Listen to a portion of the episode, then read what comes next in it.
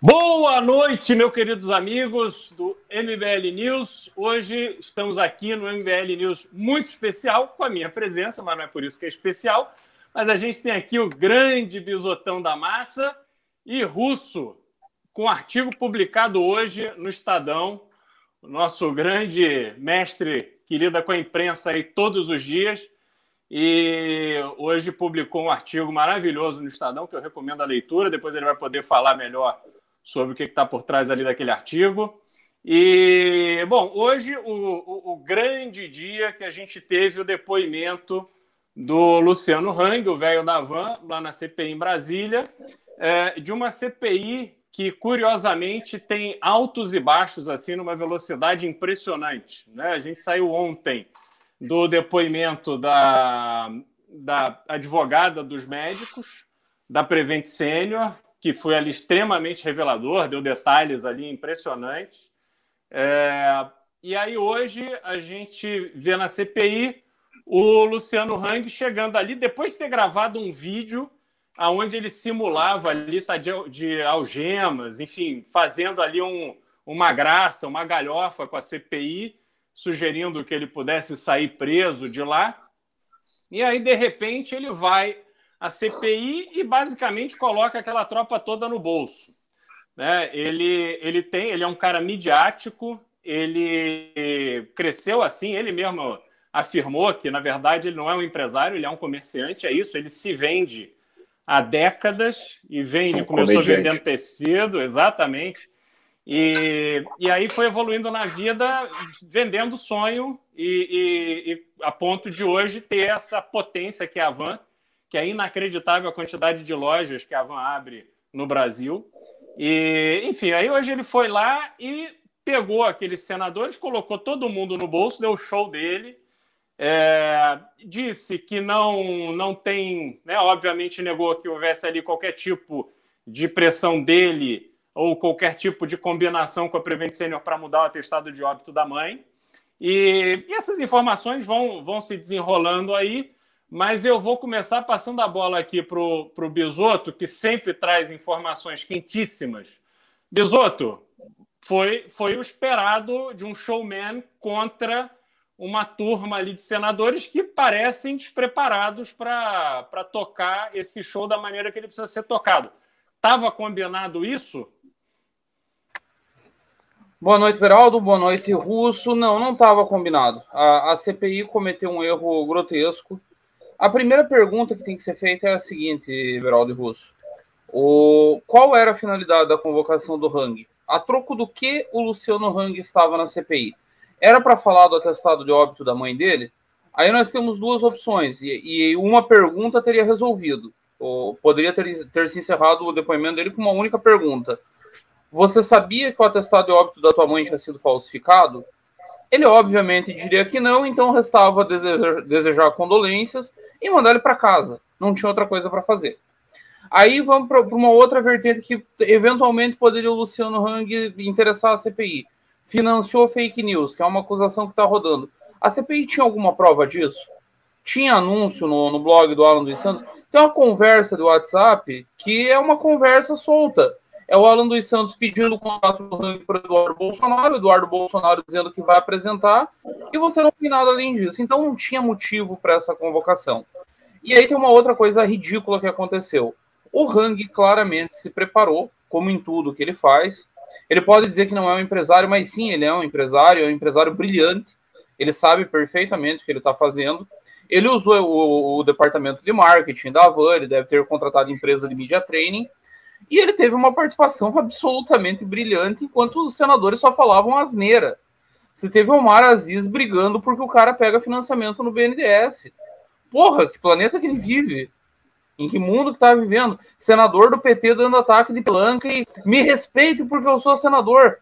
Caralho, eu sou do tempo que o PT dizia que ia lutar contra o estamento burocrático e acabar com essa coisa de carteiraço no Brasil. Agora me respeite que eu sou senador, mas o que, que é isso? Planeta que está vivendo.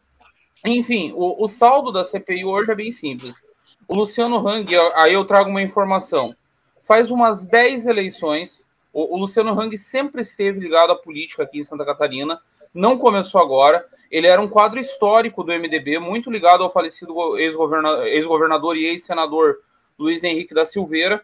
Com a morte do Luiz Henrique, ele desfilou do MDB em 2018, depois da eleição presidencial, em que o MDB perde aqui o governo do estado também, mas ele é um, é um quadro histórico do partido. Filiação lá dos anos 80. E toda eleição, desde que o Hang ficou rico, vem uma especulação lá em Brusque, o Hang é candidato. Ou, lá no passado, o Hang vai ser candidato a prefeito, depois o Hang vai ser candidato a deputado estadual, aí o Hang vai ser candidato a federal, e vem uma especulação há muito tempo de governador ou senador. O prefeito de Brusque se chama Ari Vec. Ele é do MDB, é um quadro que passou por diversos cargos no governo do estado, um, um rapaz muito preparado, e obviamente, uma cidade do tamanho de Brusque, ninguém é prefeito sendo contra Luciano Hang. No mínimo, se procura uma, uma política de boa convivência. O Ari tem dito em rodas políticas o seguinte: todas as vezes o Luciano alimentava essa especulação porque ele se sentia envaidecido, ele achava legal que a, que a galera ficasse falando na candidatura dele, mas todo mundo mais próximo sabia que ele não seria candidato. Dessa vez a coisa mudou de figura. Luciano Hang está em busca de foro privilegiado. De bobo ele não tem nada. Aquela conversa que nós tivemos ontem aqui no News, Beraldo, sobre os empresários bolsonaristas que vão pagar a conta assim que a casa cair. Imagina um governo Lula para Luciano Hang. Só imagina isso. Depois de tudo que ele fez, de tudo que ele gastou, de comerciais, de avião com a faixa é, Lula na cadeia quando Lula foi preso. Ele pagou aviões para circularem aqui nas praias catarinenses no auge da temporada com Lula na cadeia. Então, ele sabe o custo que isso terá e ele precisa do foro privilegiado. O que, que nós temos aqui de pesquisas? Luciano Hang é favorito ao Senado. E hoje, com esse circo mal armado, com essa palhaçada que a CPI fez, com a surra que ele deu nos senadores, Luciano Hang encaminhou muito bem a eleição dele. Ele ganhou um dia inteiro de propaganda, vai sair no Jornal Nacional agora. Daqui a pouquinho começa o Jornal Nacional, vai aparecer o depoimento. E não tem como fazer uma edição que o deixe mal, porque ele foi muito melhor que qualquer senador. E amanhã vai repercutir aqui no estado o dia inteiro. Deram um senhor de um palanque pro velho da van que vai nadar de braçada. Depois eu vou aprofundar o assunto da CPI, porque daí eu tenho uma outra informação bombástica. É um dos furos que eu daria ontem. Eu... Aí eu só queria fazer um compromisso aqui com o pessoal. Galera, ontem nós combinamos que eram 10 ingressos para o congresso do MBL. Não rolou, mesmo com o Mendigo Mora aqui apresentando o programa. Hoje o Mendigo não tá. Vamos dar outra no meio do Mendigo, vamos se agitar aí, galera, e compra a porra dos 10 ingressos, que eu vou soltar uma bomba sobre a CPI. Vem com nós e tô esperando os 10 ingressos do congresso para soltar a bomba. E, e, deixa eu aproveitar, pessoal, a gente parece que não, não, deu sininho aí hoje na live, enfim, acho que foi muita emoção aí com a, com a nossa presença. Então, por favor, dedo no like, vamos dar like na live para a gente poder aumentar aqui o, o, a nossa audiência. E, pessoal, a gente continua precisando muito da ajuda de vocês. O movimento não para. A gente tem inúmeras ações. Agora, naturalmente, a gente vai focar aí na realização do congresso, que vai ser o festival do MBL em São Paulo, que vai ser um negócio completamente diferente do que já teve. E a participação de vocês é essencial, porque é o único lugar no Brasil onde vocês vão poder ir para ouvir discussão de alto nível sobre política. A gente vai ter os painéis, a gente vai ter os debatedores, vai ter debate presidencial. Então vai ser um negócio assim altíssimo nível e vocês não podem perder. Até porque é o seguinte, não é só a parte da política. Quem vier vai ver que tem, primeiro, uma mega estrutura armada para receber vocês. Vai ter DJ, vai ter festa no sábado, vai ser um negócio assim espetacular. É realmente um programa de um final de semana é, sensacional. Então, não percam, comprem o ingresso, porque eu estou extremamente curioso para ouvir aí o, e, e, ver e conhecer o furo do Bisoto. Beraldo, o, ah, só tem, um pouquinho um me, também. me confirma, eu ouvi boatos de que teremos sexo, drogas e rock and roll, procede? Não é verdade, não é verdade. Entendeu? Qual Até parte não é verdade? Não, não, Qual patrocinado, não é verdade? patrocinado pelo MBL vai ter debates políticos, vão, vão ter ali vários, várias coisas ali que vão fazer parte do Congresso para melhorar a experiência de cada participante do ambiente político e a gente vai oferecer uma festa. Agora, a parte. O que acontece é... nessa festa é não, um não é responsabilidade do MBL. A gente precisa perfeito, lembrar que recentemente perfeito. o nosso carequinha foi acusado injustamente é, é, de estupro, então não vamos entrar nessa, não, que é, que é um caminho ruim. Agora, Russo, velho da Van foi lá, deu um show. Conta pra gente no bastidor aí da imprensa o que, que você ouviu do pessoal hoje. Qual é assim, é o pessoal dando risada da cara dos senadores? Quer dizer, mudou? Porque ontem foi o contrário, né? Como é que foi essa mudança de ontem para hoje? Bom, vamos lá. Primeiro me apresentar aí, porque eu vi que tem muita gente que me reconheceu, tem gente que falou que tá com saudade, porque faz umas eras aí, faz uns seis meses que eu não, não faço MBL News. Eu sou o Russo, eu tô fazendo assessoria de imprensa do MBL agora, fiquei um pouco off. É, é um prazer poder voltar aqui fazendo esse programa com o Risoto. Opa, falei errado, Bisoto. É, o, o Jornalista brasileiro é normal que pratique fake news. Eu tô acostumado a ser a perseguição da imprensa. Não, eu, fi, eu faço isso com o riso também, mas é brincadeira. É, você estava falando aí do Congresso, antes de eu entrar no, no, no, no assunto do, do Hang, é, eu acabei de receber uma notícia aqui, que na verdade foi foi eu que plantei ela aqui na folha. É, tem uns nomes que a gente convidou para o nosso debate presidencial, né, que você citou aí. A gente vai ter um debate presidencial. E vamos lá. Ciro Gomes, Henrique Mandetta, João Amoedo e Eduardo, Eduardo Leite debatendo fazendo uma, uma espécie de um, um, debate antecipado ali, não sei nem se, se, isso pode ser falado, mas eles vão estar fazendo um debate ali antecipado, que é, assim, o fino de um congresso político. Pelo amor de Deus, né? A gente tem figuras incríveis aí, como o fundador do Novo, né? Temos o, o ex-governador Ciro, o governador agora também o Eduardo Leite, e o, e o, e o Mandetta, que é o ex-ministro de Estado. Então, são três players aí importantes para a terceira via, que é um assunto que a gente vai falar mais para frente. Então, fica aí a notícia em primeira mão que acabou de ser publicada aqui na Folha de São Paulo. A gente vai estar divulgando daqui a pouco também. E, bom. Bom, é... e só fazer um parênteses, Russo. É. É, o pessoal reclama muito do, do Ciro.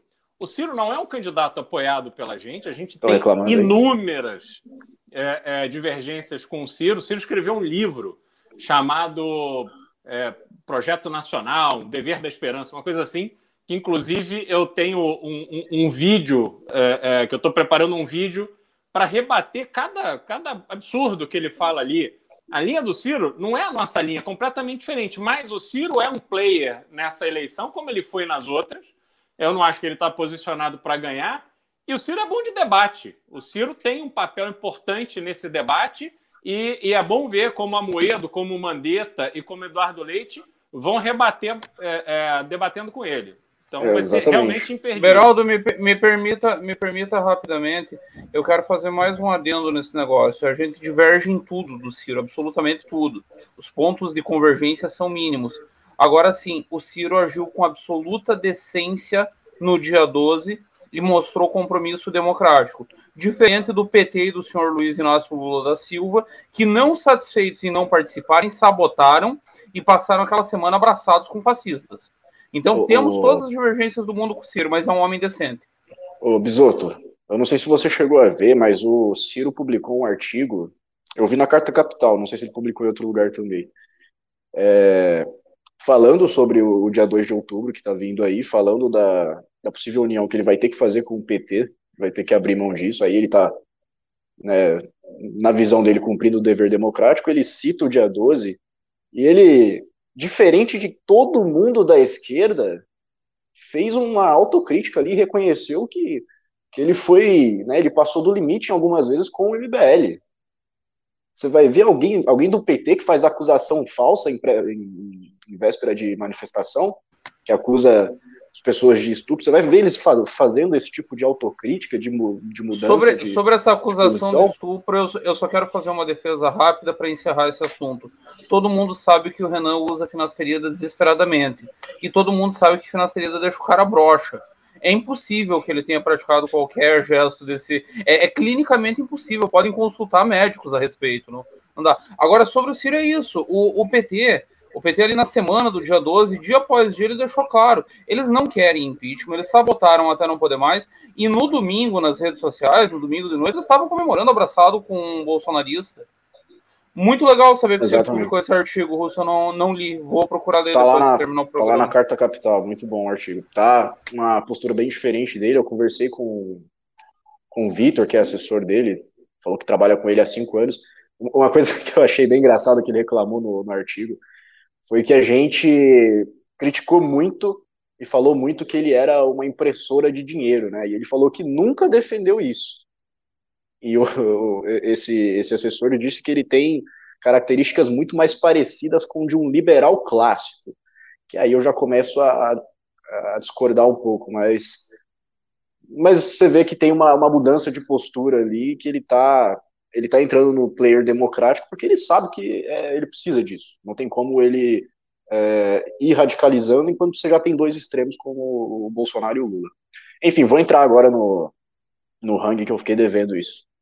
É, eu, sinceramente, não acompanhei todo o, o depoimento dele, ouvi algumas partes, principalmente o começo e o discurso dele, né, cá entre nós, convenhamos, né, como diria o Temer, foi um, um baita de um discurso, um discurso que não tem nenhuma profundidade, um discurso extremamente simples, imagético, que é exatamente o que ele precisa, é exatamente o que é necessário para ele estar tá conseguindo emplacar a imagem dele como um player para estar tá jogando em 2022 como senador, né? Que é como você já tinha adiantado aí.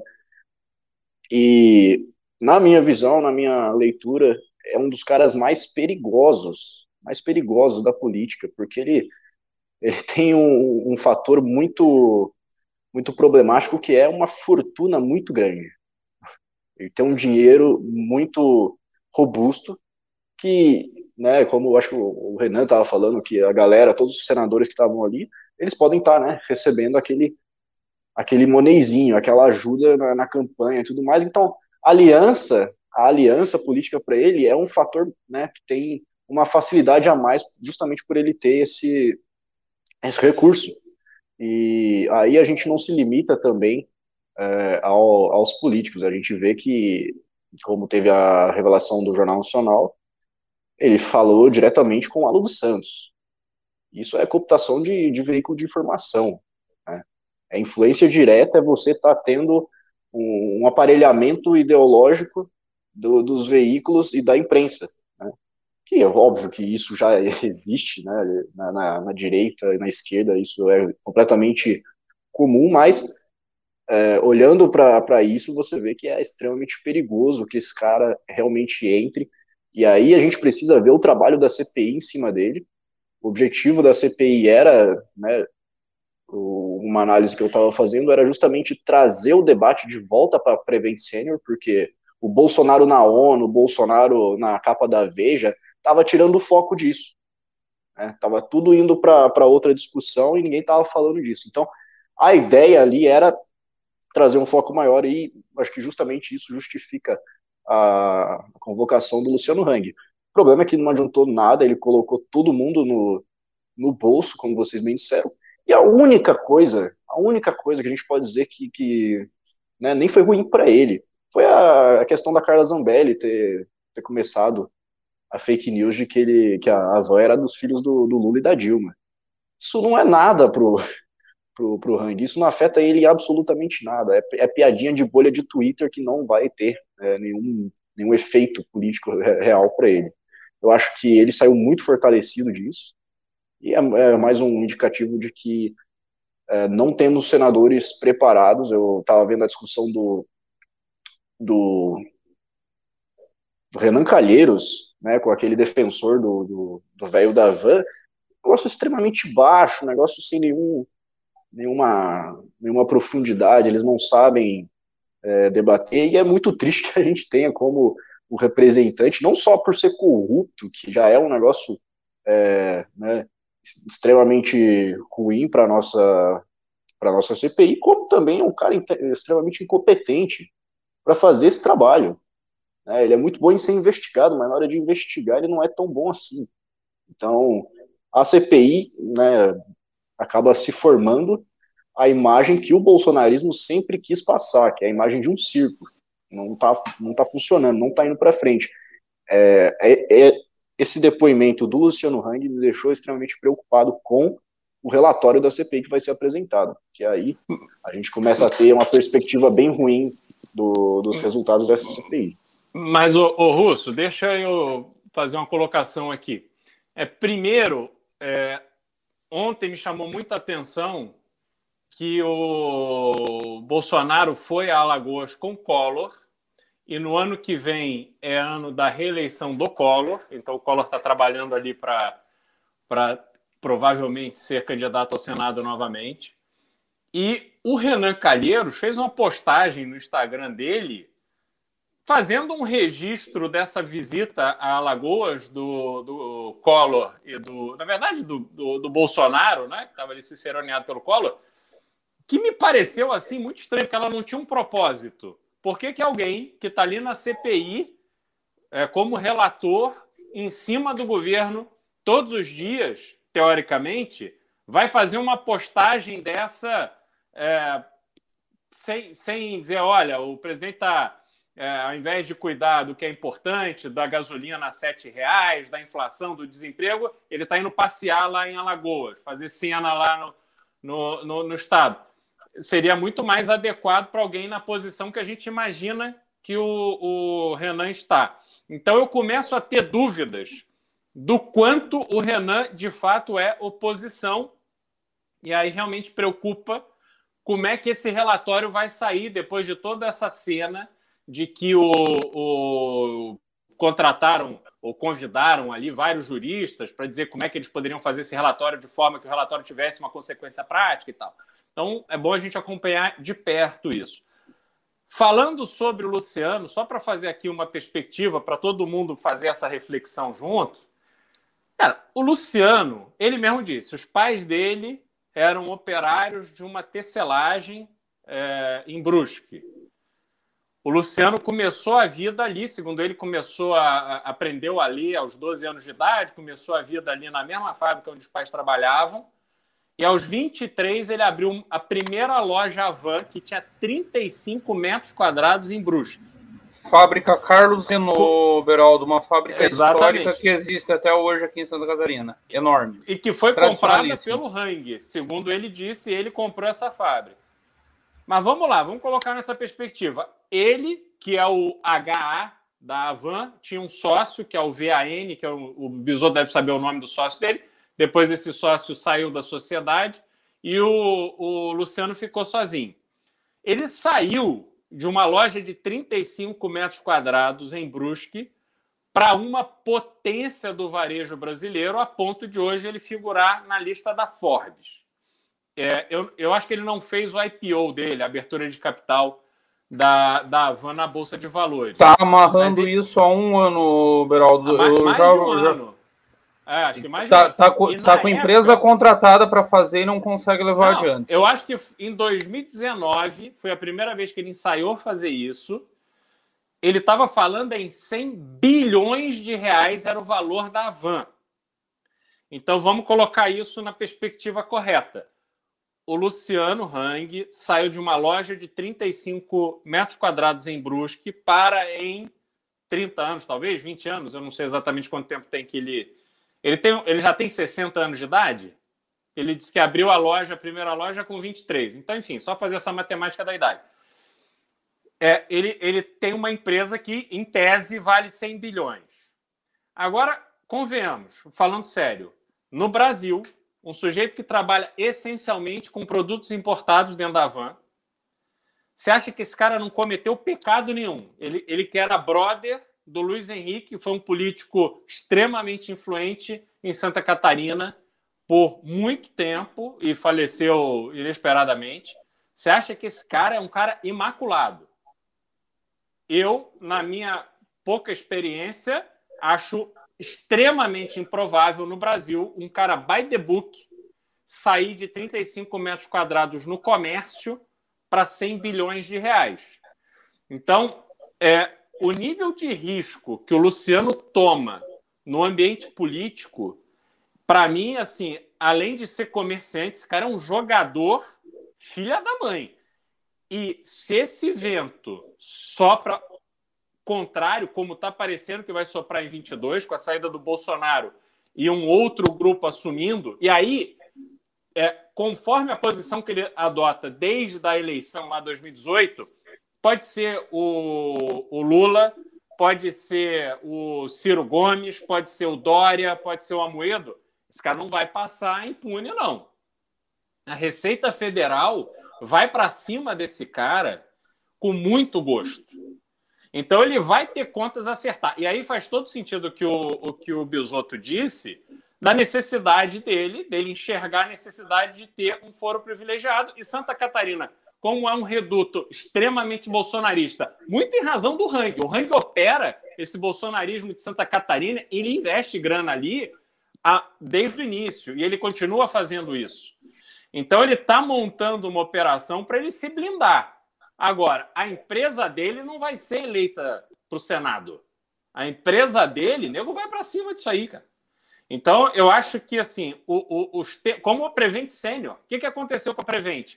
Cara, de repente, a Prevent era a queridinha do governo e os caras ali entraram naquela operação que hoje, né, sabendo ali, depois do depoimento daquela advogada de ontem, né, foi um, um, combinado de fato ali com o governo, obviamente precisa se apurar, ver provas e tal, mas é muito provável que houve esse combinado. A Prevent voou. Você vai a São Paulo hoje, quantidade de prédio da Prevent Senior, lá com aqueles hospitais Santa Maggiore, é um negócio assim impressionante. Impressionante. Prédios novos, pô, finamente decorados, é um negócio, cara, impressionante. Então, esse pessoal surfou e hoje eles estão pegando uma contramão com essa CPI na Lesp. Né? A gente precisa lembrar que na Lesp ainda estão lá o Rene, ainda estão lá o Arthur, que é diferente do, do Vinícius Poit, por exemplo, do Novo, que defende a Prevent Senior, igual a Janaína, desde 2020. Vai ter muita gente ali querendo entender exatamente o que aconteceu com a Prevent. E a mesma coisa, na minha visão, vai acontecer com o Luciano. É, é, essa onda, essa fartura, essa isso, isso não acaba bem no Brasil. A história brasileira mostra isso. Estou errado, Bisoto? Não, nem um pouco, Beraldo. Só queria trazer mais algumas informações. A Van é a junção do nome, do sobrenome Hang com Vanderlei de Limas, o nome do sócio dele, que ficou pouquíssimo tempo na sociedade. E eu quero registrar minha inveja profunda do Beraldo e seu Wiscão, que é bem melhor que minha humilde cervejinha aqui.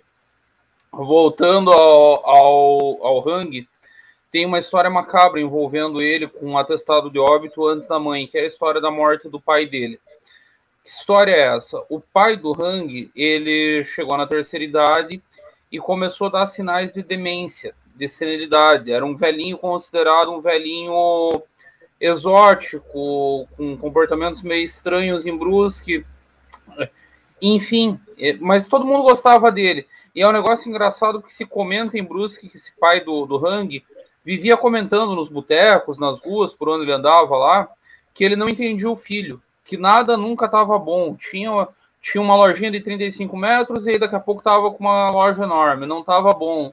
Aí tinha uma fabriqueta, daí queria ter uma indústria gigante, não estava bom. E ele vivia dizendo: meu filho é ambicioso demais, meu filho quer demais, ele nunca se contenta. Um belo dia, o pai do Hang, o Hang acorda às 7 horas da manhã na mansão dele, a mansão que é quase um ponto turístico de Brusque, e ele encontra o pai pendurado na, na varanda da casa por uma corda. Suicídio. Aí o Hang, desesperado, ele agiu com extrema frieza, segundo todos os relatos dos envolvidos. Primeiro, eu não vou resistir, eu não vou resistir esse, esse registro. Hang em, em inglês é, é, é você pode usar quando alguém comete suicídio por enforcamento. O pai dele cometeu suicídio por enforcamento, Beraldo. Puta merda, que loucura, eu não sabia disso não. Doideira.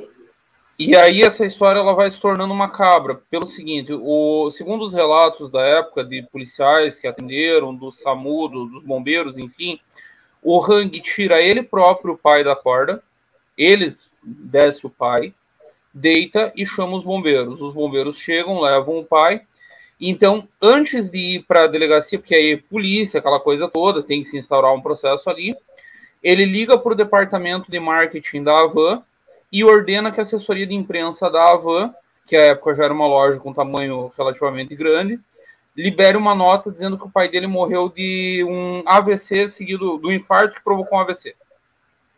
E aí o Hang corre para a delegacia para tentar acertar a autópsia. E aí ele oferece, inclusive, teria, oferecido, não, não vamos afirmar aqui, mas tem a produção jornalística, tem o depoimento do delegado da época, teria oferecido propina. O delegado não aceita, mas oferece para que ele converse diretamente com o legista. Ele tenta convencer o legista com o mesmo argumento, não dá certo a propina. O legista preocupado com o emprego não aceita. Ele arma um berreiro, eu sou o Luciano Hang, eu sou o dono dessa porra dessa cidade, eu mando aqui, eu vou te fuder, não sei. Não dá certo. Ele sai da delegacia com vários repórteres esperando ele na saída e ele sai sustentando a história. Meu pai morreu de um AVC logo após ter um infarto. No, no atestado de óbito, esse ele não conseguiu fraudar, diferente daquele da Prevent. No atestado de óbito saiu o suicídio do, do pai dele. Então, o Hang é uma figura extremamente complexa, com vários problemas. Eu conheço algumas histórias. Tem a história dele fiscal, todo mundo já deve ter lido. A Piauí fez matéria sobre isso, outras, outros grandes veículos fizeram. Ele tinha um esquema de sonegação brilhante, de um contador brilhante, que acaba saindo da empresa e sai brigado com ele, sai tocando ação trabalhista nele, inclusive. É, é um negócio pesado. A ruptura de sociedade dele com o Vanderlei foi uma ruptura traumática. Ele, te, ele fez um acordo no final que o Vanderlei se compromete a não falar mais da van fizeram um pacto ali jurídico assinado. E aí tem todo esse histórico. Mas enfim, hoje ele foi o grande vencedor, infelizmente. Com, todo, com tudo isso, a CPI deu, deu o que ele queria. E aí eu vou perguntar como é que está a venda do, dos, dos ingressos para o Congresso. Pessoal, enquanto isso, vamos dar like. Tem 1.300 pessoas assistindo, porque deu essa zebra aí do sininho, etc mas só tem 930 likes. Vamos, vamos dar like para a gente conseguir chegar nos 2 mil, nas, no, nas 2 mil pessoas assistindo aqui, que é o que a gente tem toda noite. Vamos, vamos corrigir aí esse tropeço do início. E outra coisa, o pessoal está muito curioso para saber cadê o Renan. Renan foi fazer implante de cabelo, então hoje ele teve que ficar off por recomendação médica. Justamente para poder evitar esse negócio da finasterida que tanta tristeza tem trazido para sua vida. Calvície é sintoma, então, de.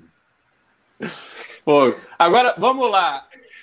Ô, Russo, só para só a gente é, fazer um registro aqui. Você publicou hoje um artigo no Estadão, um artigo maravilhoso, que é do mito ao fracasso.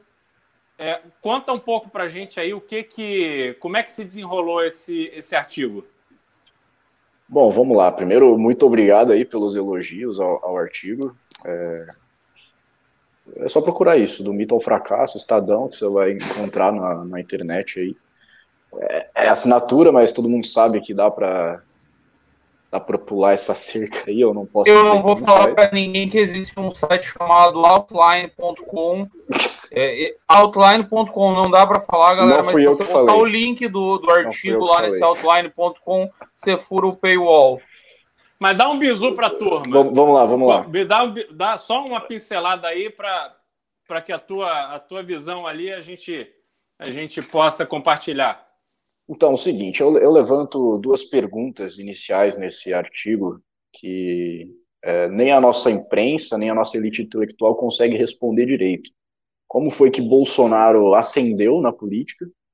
e como ele se mantém até hoje, mesmo depois de todos os escândalos de corrupção, depois da inflação tá né, a quase 10%, depois da, da gasolina chegar é, a 7 reais, ele continua lá com os 20% dele que são fanáticos e continuam apoiando. E aí, para explicar isso, eu pego um pouco da filosofia do, do francês Gustave Le Bon, que fala da psicologia das multidões, que é quando você tem vários indivíduos que abdicam dos seus dotes pessoais, eles abdicam da, da sua inteligência, da sua sagacidade, habilidade, para se, se aglomerar numa multidão. Né? Tá, tá, tá nos termos tranquilo aí? Pra... Beleza. E aí, quando você tem isso, a massa ela tem a possibilidade de agregar somente é, aquilo que o Lebon chama de mediocridade, né? que não tem, não importa né, se você é, é um cara muito intelectual, se você é estudado, se você tem formação acadêmica, ou se você é, não sei, é um simples vendedor da loja Van. Você, quando está aglomerado, quando você está nessa multidão, não importa mais, você está simplesmente é, é, trabalhando com o seu inconsciente, né? E aí você sempre vai estar tá se guiando através dos seus sentimentos, que é exatamente é o que é o, o Bolsonaro soube torcida, fazer. Né? É, exatamente, é, o que, é o que o Bolsonaro. No meio da torcida e perde a, a razão ali.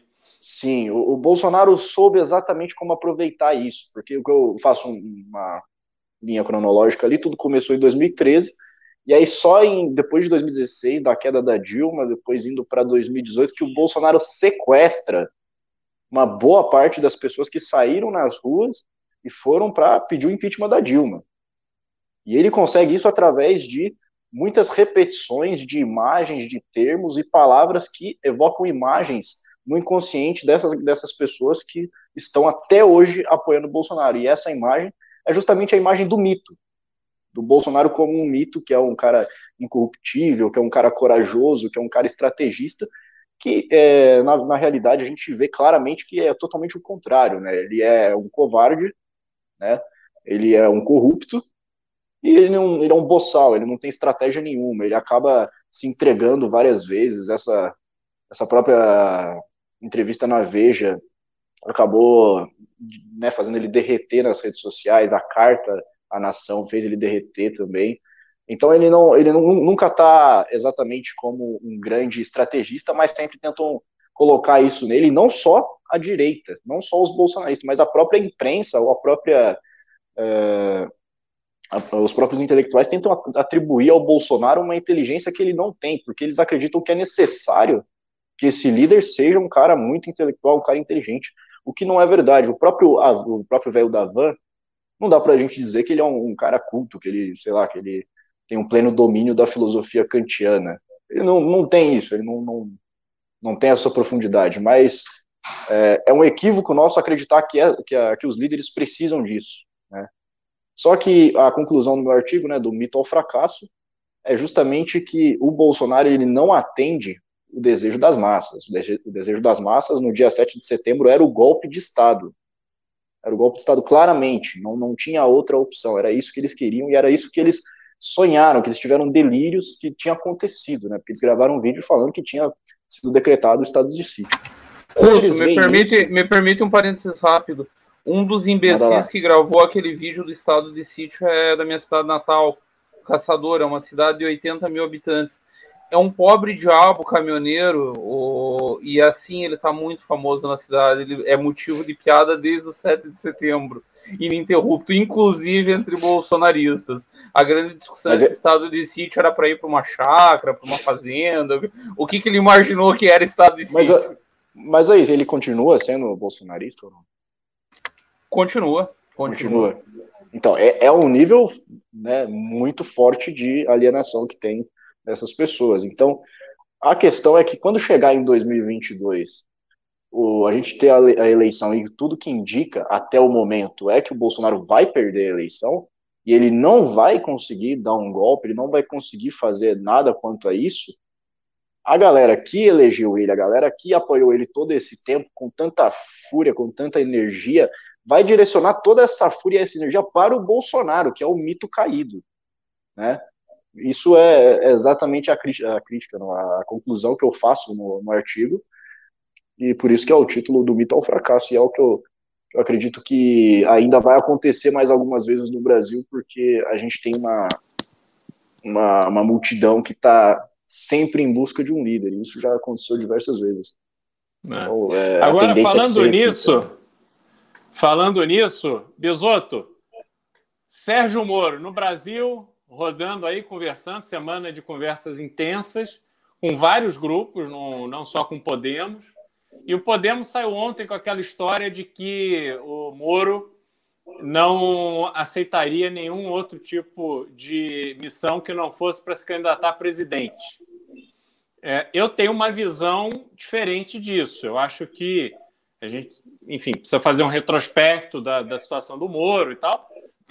Eu não sei se, se ele tem essa, essa é, convicção de que ele precisa ser presidente da República. É, me parece que ter um projeto político, dado o que o movimento que ele fez lá em 2018 de aceitar ser ministro do Bolsonaro e depois ser chutado pelo Bolsonaro, me parece que estar no game político pode ser sendo senador. O que, que você acha?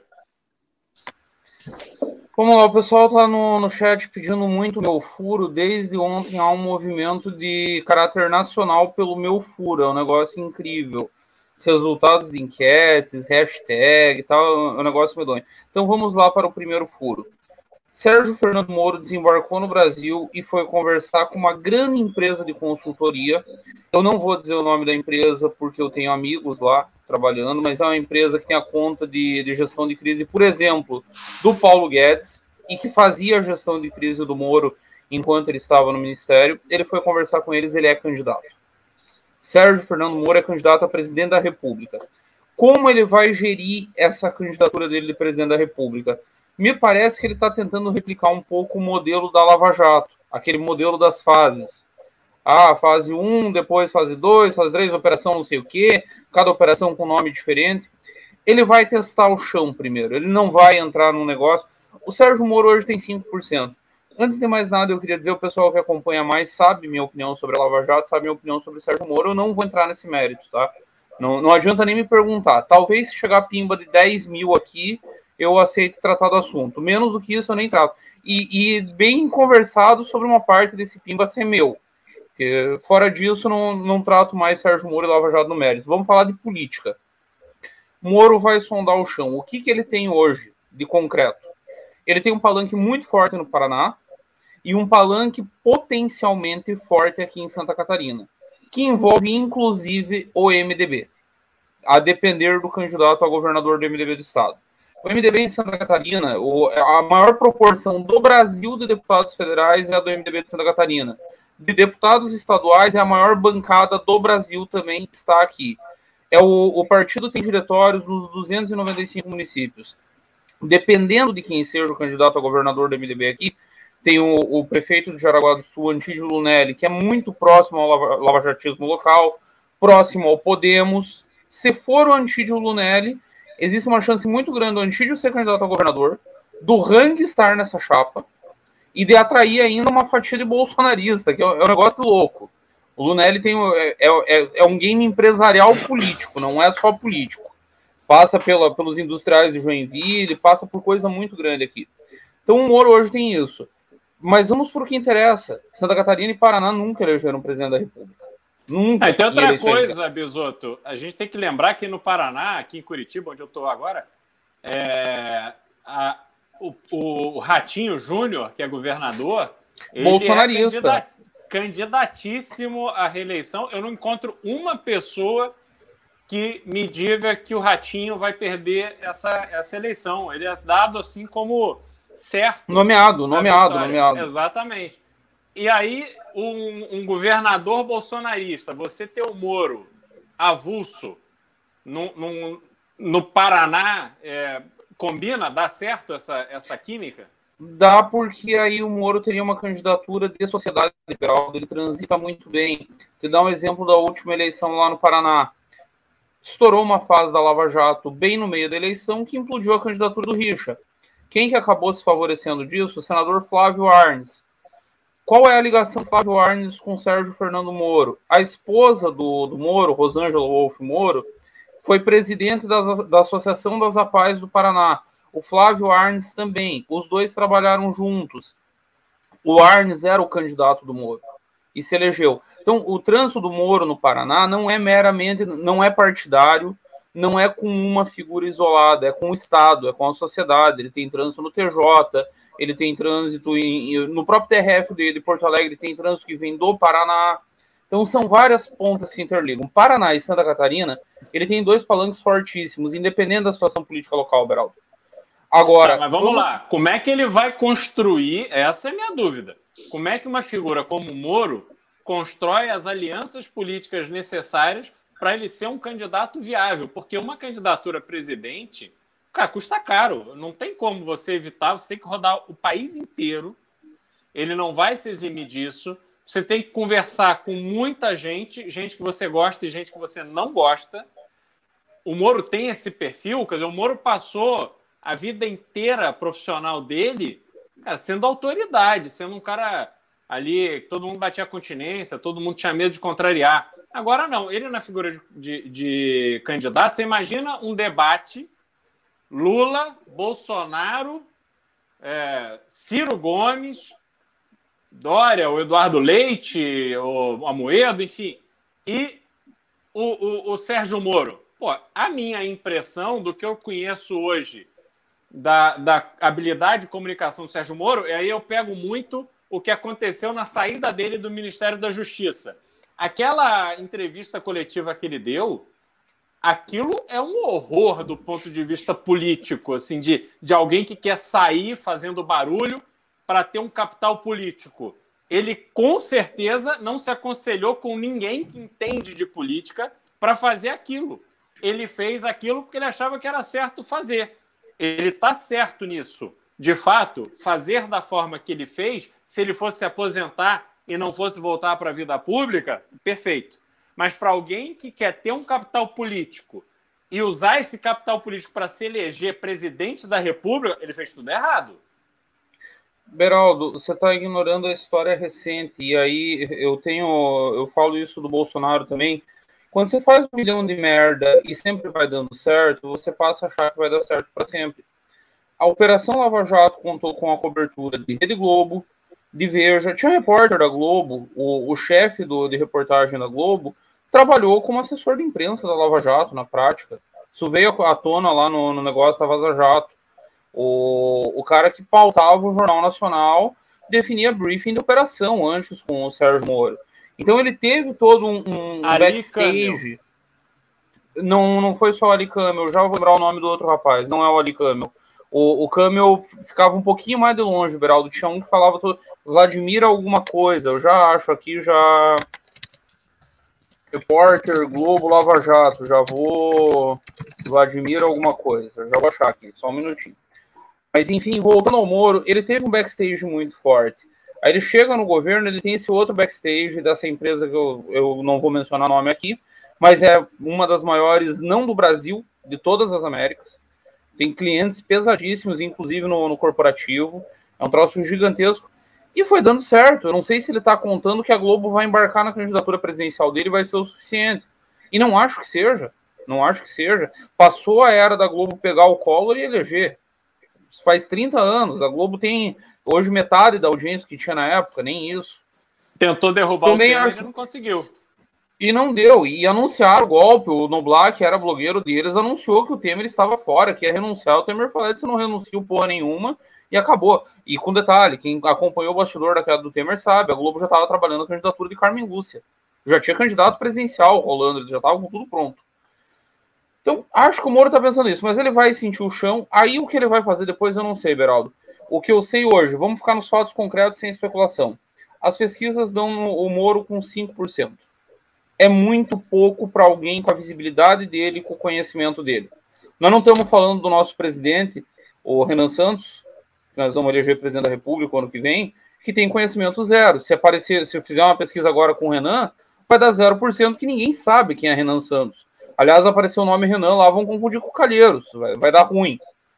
O, o Sérgio Moro, não é esse o caso? O Sérgio Moro Mas passou... Eu acho, que, eu acho que esse 5%, Bisoto, não sei qual é a pesquisa que você está usando de base. A média de todos ver... os institutos. Não tem nenhuma não, que tenha mais do que isso. O Moro, se lançando candidato, ele vira um player que tem uma penetração, é.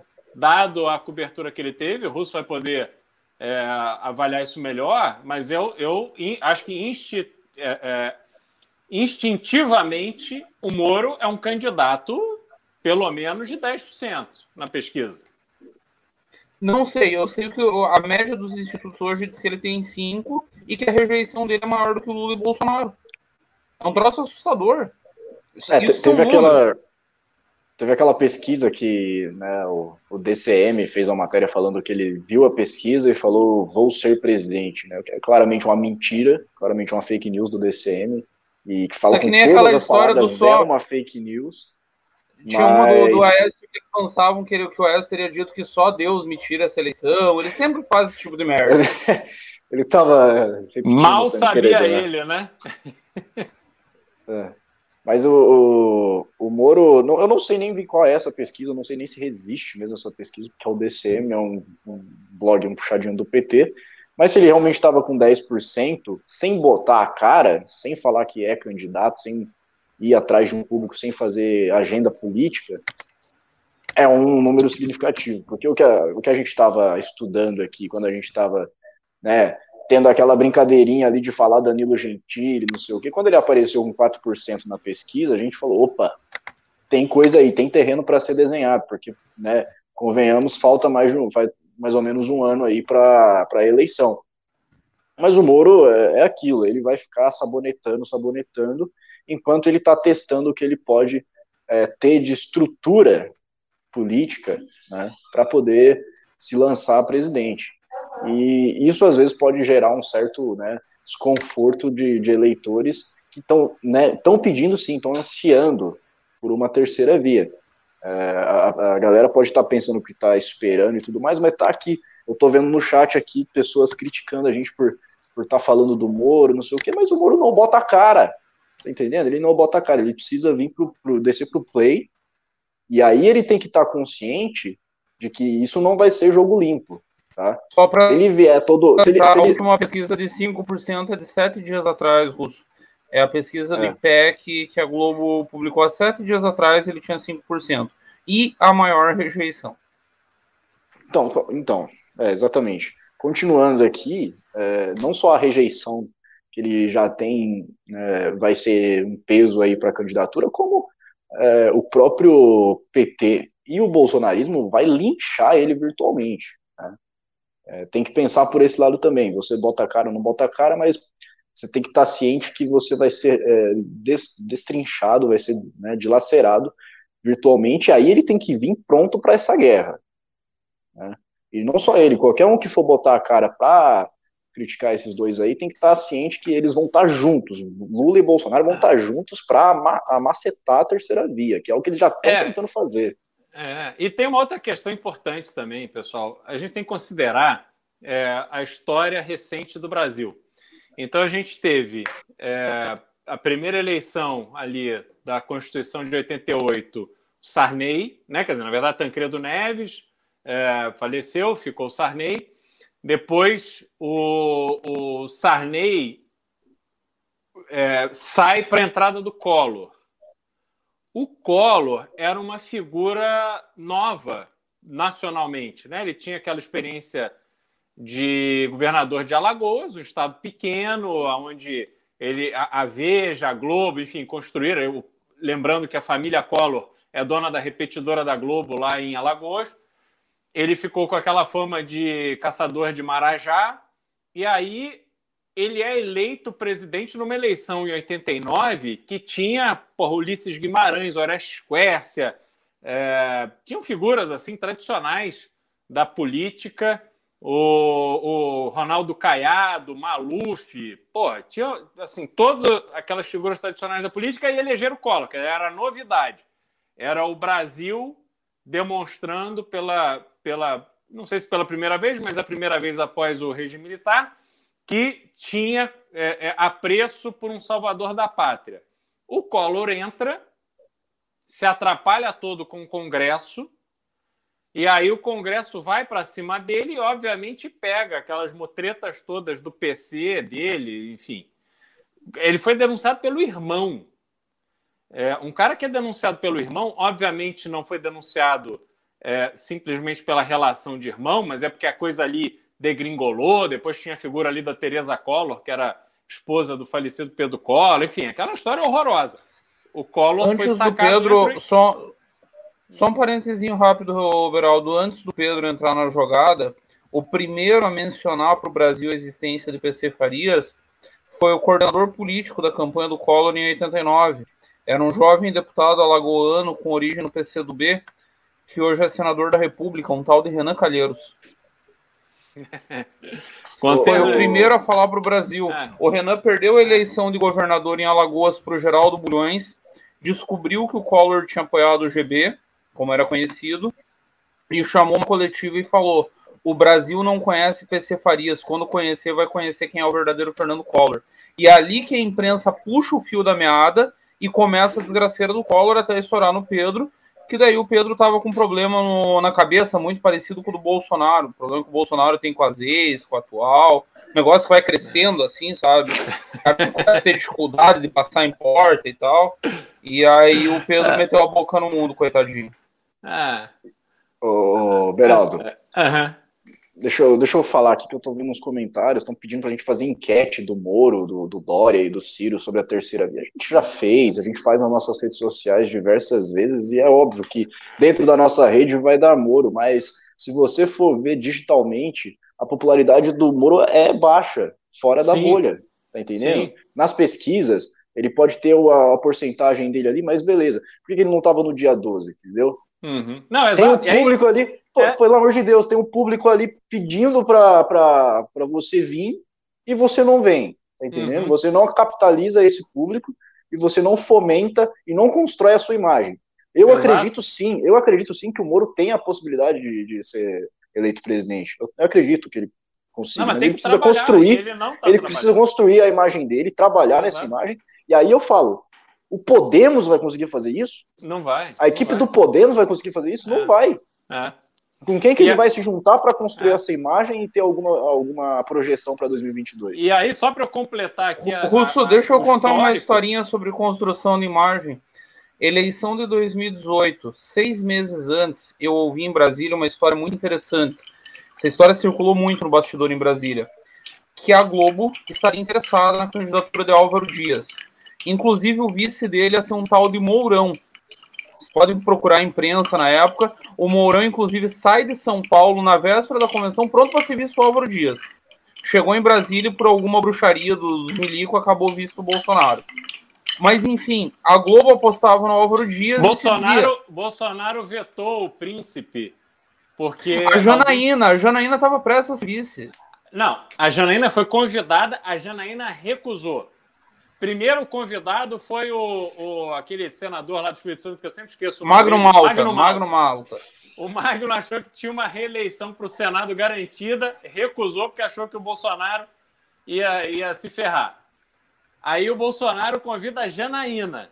A Janaína olha aquela cena e fala: pô, melhor garantir aqui a Assembleia Legislativa de São Paulo, nem, nem é, Congresso, ela resolveu ficar ali na Assembleia e recusou ser vice do Bolsonaro.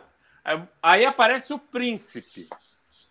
O príncipe, o Bolsonaro marca com o príncipe porque estava chegando a data da, da convenção, não tinha vice. O príncipe contou Aí... uma história que eu acho que foi no dia da convenção, ele marcou e não recebeu, né? Não, o príncipe marca, o Bolsonaro marca com o príncipe a primeira conversa o príncipe atrasa uma hora. O Bolsonaro ficou indignado com aquilo. Achou que o cara estava menosprezando, etc. Aí, na sequência, aparece um dossiê a respeito, segundo eu soube, a respeito da sexualidade do príncipe, e o Bolsonaro usa essa desculpa para incumbir o falecido Gustavo Bebiano de dar uma, um fora no príncipe. E aí, na, no, na véspera ou no dia da convenção do PSL, que era o limite para fechar a chapa, veio o Mourão, porque foi o que sobrou do PRTB. E aí entra o Mourão por acaso.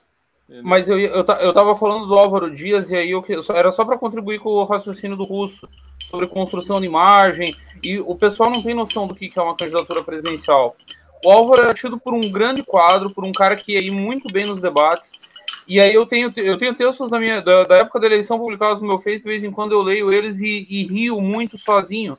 O Álvaro, em todos os debates, teve sempre o mesmo padrão. Ele começava completamente bêbado, pelo menos era essa a impressão. Bêbado e com gardenal, não sei que merda que ele tomava. E no segundo bloco em diante ele engrenava. Só que debate presidencial é tipo sempre 10, 11 horas da noite. Segundo bloco, ninguém mais está assistindo, só nós que somos craqueiros de política ficamos até o final. E aí foi um desastre. Então o pessoal tá. Eu, eu tô lendo comentários aqui no, no chat.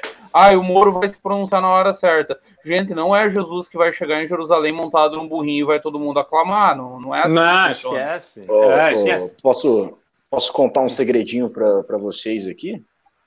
Deve. Eu, eu anunciei aqui a, a, notícia da Folha de São Paulo falando do nosso painel presidencial. Inclusive, se não comprou o ingresso ainda para o nosso congresso, está perdendo tempo, porque vai ter um painel com debate de Ciro Gomes, João Amoedo, Henrique Mandetta e o Eduardo Leite.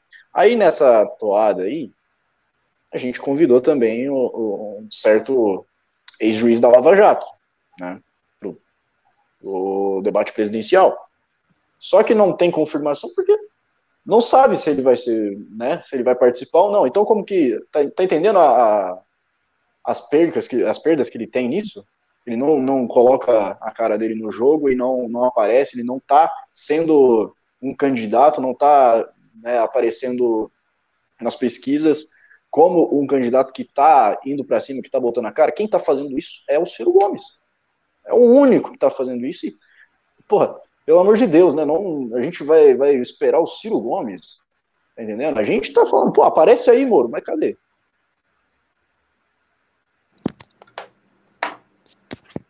Não, é, com, com é, climão aí. É, não, não, mas é exatamente isso. Aí, aí, aí vamos lá, só para eu concluir meu raciocínio. Sai o Collor, entra o Itamar Franco, político experiente, já tinha sido senador, governador, etc. Aí sai o Itamar e entra Fernando Henrique, também foi senador, um cara que tem um histórico na, um histórico na política enorme, conhecia bem o Congresso, bem relacionado e tal. O país flui numa razoável estabilidade. Entra o Lula, porra, macaco velho da política. O Lula é um cara que, apesar de todos os defeitos e todas as discordâncias que a gente tem dele, é um cara que sabe não só operar a política, mas ele tinha no PT figuras que ele confiava para poder colocar no governo. Aí o país segue, a gente tem. Eu, quando o Lula, é, não sei se, se, as pessoas sabem disso, é, quando o Lula se reelegeu em 2006, eu fiz as minhas malas, eu fui embora do Brasil, eu me autoexilei, porque a reeleição do Lula me serviu de convicção que o Brasil não daria certo naquele modelo que era um modelo de expansão do consumo, achando que todo mundo, o país evoluiria porque as pessoas estavam consumindo mais. Eu sempre achei isso um erro. O país tem que evoluir porque você educou melhor as pessoas, as pessoas têm uma melhor condição de vida e aí tudo evolui. Então, eu fiz as minhas malas e passei oito anos nos Estados Unidos. Quando eu voltei. É, Você treinou na CIA também, junto com a turma da Lava Jato, Beraldo? Você era do mesmo grupo? Não, não, não, não fui, não fui, não fui convidado. Mas aí o que acontece? É o que Sai qualquer Lula... um que tivesse sido treinado diria. Mas sai o Lula, entra a Dilma, que apesar de ter sido ali uma, uma apoiada pelo Lula e tal, não era uma petista histórica, é aquela figura com todas as limitações intelectuais que a gente passou a conhecer, infelizmente, era uma tristeza. E aí a gente começa a degringolar, o país começa a degringolar. A força da máquina é tão grande que ela se reelege em 2014, mas não consegue passar de 2016. E aí a MBL, com toda a sua militância, o movimento ali nas ruas e, e, e realmente mobilizando a população, a população enxergando claramente que o Brasil estava num caminho horroroso, a gente passando vergonha fora, Dilma cai e entra Michel Temer uma figura, e aí, de novo, eu não estou entrando aqui no, no na, na, na, nos erros e acertos, enfim, só, só contando um histórico do ponto de vista político. Michel Temer, uma figura extremamente experiente na política, tinha sido duas ou três vezes presidente da Câmara, vice-presidente da República e tal, tinha um trânsito enorme, conversava com todo mundo. Um cara que, diga o que quiser, mas uma, uma figura que não passava vergonha no exterior, uma figura que sabia se comportar, sabia é, tinha um bom texto, sabia fazer um bom discurso. Então, ele faz aquele período ali e o país, apesar da, da tentativa ali do Joesley com a Globo de tirar o Temer para colocar a Carmen Lúcia, é, houve uma razoável estabilidade é, e a coisa foi. E aí, quando chega Jair Bolsonaro, Bolsonaro tem 30 anos de experiência é, de vida pública ficou 28 anos no Congresso. Pô, um zero à esquerda, produtividade é, na Câmara, nenhuma, zero. Ele ficou ali, um cara com, defendendo pautas extremamente identificadas com a esquerda, contra privatização, contra reformas e tal, porque ele defendia as pautas dos militares, era o voto que tinha para eleger a ele próprio o Eduardo em São Paulo, o Flávio, deputado estadual no Rio, e o Carlos, vereador. E a pauta dos militares, que aparentemente são figuras liberais e tal, isso, isso é uma contradição. A gente imaginar que o militar é, por natureza, um liberal. Não, Bolsonaro ficou ali e foi reeleito tantas vezes defendendo pautas que beneficiavam o corporativismo militar as aposentadorias, as benesses que tem. Cara, o militar morre, a filha fica recebendo pensão até ela morrer. A filha não casada, aí, obviamente, a filha se junta, tem filhos e tal, mas não, não formaliza o casamento. Isso é uma vergonha. Até porque no Rio de Janeiro, que eu, enfim, cresci no Rio, depois voltei é, ano, esse ano, na verdade, ano passado, para fazer a campanha do Eduardo Paes e fui secretário lá seis meses. Cara, o Rio, você, você vê a sociedade ali, porra, diminuindo, porque tem isso. Você tem inúmeras famílias daquelas pessoas que teriam a melhor condição de acesso a uma educação de qualidade, a uma boa faculdade, ingressar no, no, mercado de trabalho, mas aquelas pessoas veem o pai e a mãe vivendo um casamento de mentira, porque a família vive no imóvel que o falecido avô deixou e a mãe ganhando aquela grana de aposentadoria do militar. E aí, a vida inteira sem trabalhar, sem fazer nada.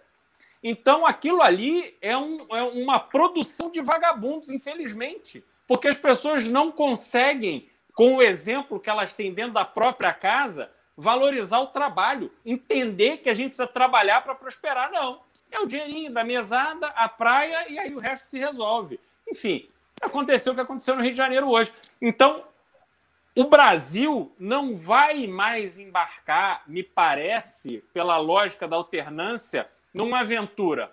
O próximo presidente será um presidente com experiência política, que vai saber lidar com o Congresso, que vai poder vender essa imagem de estabilidade. Se vai cumprir depois, a gente não sabe. Né? Obviamente, Lula vai, vai adotar ali a, a, a, figura do Lula Paz e Amor, eu não sei. Vai conversar com os bancos, vai conversar com o empresariado, eu não sei. Mas eu não tenho a menor dúvida que se esse cara chega na presidência da República, ele vai trazer com ele toda a mágoa, a raiva, a frustração de ter ficado preso.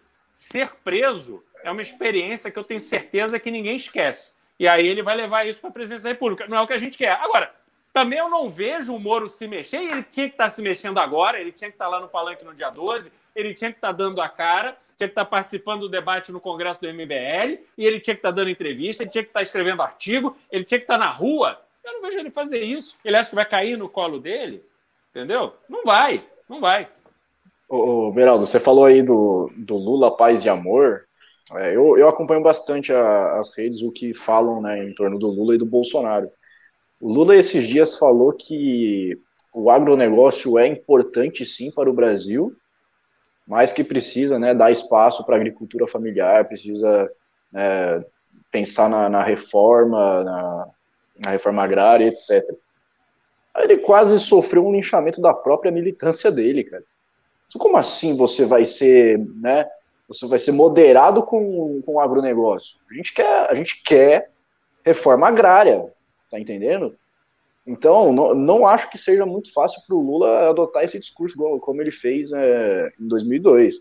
É, aquela época era um pouco diferente, agora a militância está aqui totalmente ativa em cima dele o tempo todo, batendo e falando. Então, um passozinho que ele deu para trás para falar do agronegócio, ele já, ele já sofreu, tá entendendo? Agora, é, eu, não, eu não sei exatamente, o que a gente está falando aqui é muita especulação sobre, sobre 22, o cenário dado é o das pesquisas, é o da, da popularidade digital da, dos, dos, candidatos, não, não dá para a gente dizer se realmente vai ser um, um governo mais moderado, porque eu, na, na, minha visão, acredito que a, a polarização a, ela está só começando, na verdade, ela não está não tá chegando perto do fim. Eu acredito que ela está só começando e 2022 o cenário vai ser tenebroso para a política, vai ser tenebroso para para quem vai estar tá, acompanhando de perto e que vai estar tá se engajando politicamente, porque vai ser assassinato de reputação para cá, vai ser tiro para todo lado, vai, vai ser uma, uma guerra que vai custar bastante caro para o Brasil, mas eu, eu, não sei, né? Eu, talvez seja um método da gente aprender a fazer política, eu acho muito difícil o brasileiro é, aprender é, como você se distanciar desses extremos, então na minha leitura, na minha perspectiva, eu não acredito que, que seja tão fácil assim um político moderado entrar e, e sair de cara. É, é, um pouco diferente, por exemplo, de, de, de, São Paulo, né, que a gente já tinha um PSDB estabelecido aqui, o Bruno Covas muito forte e conseguiu a, a reeleição sem ter a ascensão de bolos ou, ou candidatos mais radicais. Mas a, a, nível nacional acho que é um pouco diferente, principalmente porque é, a, a, polarização já está formada, né? Já está estabelecida dois extremos aí. Então, quem, quem seria esse nome, né? Quem, quem iria botar a cara como o moderado que iria dar esse esse tato aí mais é, apaziguador para a sociedade? Você acha que né, o Temer, né, o Eduardo Leite, esse pessoal que é, é um pessoal mais moderado, eles têm realmente força para entrar nesse jogo político e não ser assassinado politicamente por, pelos dois extremos? Quem que é do centro e moderado que não vai ser linchado virtualmente? Eu tô muito na opinião do César Maia. O César tá, ele defende uma teoria que eu defendia pré 12 do 9, continuo defendendo. O desespero do Lula e do petismo com o 12 do 9 mostra que eles têm a mesma leitura. O Lula hoje fez um tweet no, no Twitter dele muito engraçado, com descendo o pau na terceira via. O Zé Dirceu fez um outro tweet hoje maravilhoso, dizendo que é a terceira via que impede o impeachment, tentando botar na conta da terceira via. Para mim é muito simples. O, o termo para isso é sismogênese. Lula mantém Bolsonaro vivo e Bolsonaro mantém Lula vivo. Com qualquer um dos dois morto, e morto, inclusive no sentido figurado, político, pelo amor de Deus, não vou me dizer aqui que eu estou defendendo a morte do Bolsonaro, do Lula. Eu, também não que venha o caso o que, que eu penso no, no fundo do meu ser. Mas não estou defendendo a morte de ninguém aqui. Mas se qualquer um dos dois morre politicamente, vamos supor, Bolsonaro baixa do 20%, seria uma morte política, que é descer para baixo da bolha dele. A bolha dele hoje está aí na casa dos 20. Que ele desça disso e um Ciro suba ali para o 14, 15, Bolsonaro está morto. E aí a impressão que eu tenho não é que só o Bolsonaro está morto. A eleição zera. Eu tenho repetido isso em todos os MBL News que eu tenho participado. Há pouco mais de um ano atrás, Luiz Inácio Lula da Silva tinha 25%, 26%, 20%, dependendo da pesquisa. E agora ele está com 45% para matar a eleição no primeiro turno. O que aconteceu? As pessoas estão com ódio mortal do Bolsonaro identificam no Lula a esperança de ganhar. É, é, esse mesmo desespero que eu vejo na nossa militância de nós, nós somos obrigados a aderir ao Moro porque ele é a única esperança. Não é. Para começo de conversa, não é. Para continuar, nós estamos um ano da eleição. Calma. Mas é esse desespero de quem que é o adversário. O, a nossa militância identifica o Moro como melhor posicionado, então nós somos obrigados a ir para o Moro. Aconteceu mesmo com o eleitor comum que foi para o Lula. Ele se desesperou com o Bolsonaro, viu o desastre, viu os 600 mil mortos, viu a inflação disparar, viu a gasolina parar na estratosfera, e ele identifica o Lula como antítese disso. Se o Bolsonaro morre, o Lula vai junto, porque daí você não tem mais o desespero de matar o Bolsonaro. Você não tem mais o desespero de, meu Deus, ou eu voto no Lula ou o Bolsonaro vai se reeleger. Ou eu voto no Bolsonaro ou o Lula ganha a eleição. Então, nós só precisamos de um pouquinho mais de esforço, um pouquinho mais de atenção. E vou repetir agora o que eu falei ontem. Eu, li, eu vi esse tweet hoje de tarde do Zé Dirceu culpando a terceira via pelo não impeachment, e eu sou fã do Zé, porque ele é um operador absolutamente brilhante. Espero que não seja a Gestapo atacando o russo. Me deu medo. É, foi, foi um barulho esquisito. Aqui. O pior é que vocês dois olharam para o mesmo lado ao mesmo tempo. O Beraldo também olhou para o mesmo lado que eu. Eu juro que eu temi um ataque em massa. Besoto, eu espero que você tenha melhores fãs que o Zé Dirceu, mas vamos embora. O, é... eu, eu, respeito o Sérgio Dirceu como um operador político. Mas... O, todo não, mundo sabe respeito, a ficha corrida dele. Respeito ao Zé Dirceu é uma coisa, agora ser fã dele é outra. Eu não chego nesse nível. O cara é brilhante, Beraldo. Ele conseguiu passar quatro anos casado sem a mulher dele descobrir não. que ele era ele. Você tem não, noção ele... do brilhante? O cara dormia com a é, mulher. Né, ele, ele fez uma plástica para mudar a fisionomia, se casou com uma mulher, não disse qual era Teve filho com ela. O Zeca Teve Dirceu filho. é filho dele com essa mulher. É deputado Exatamente. federal hoje. Então, assim, ele para mim é o símbolo do maior filho da puta que eu já ouvi falar. Mas não se pode negar que ele é um cara obstinado.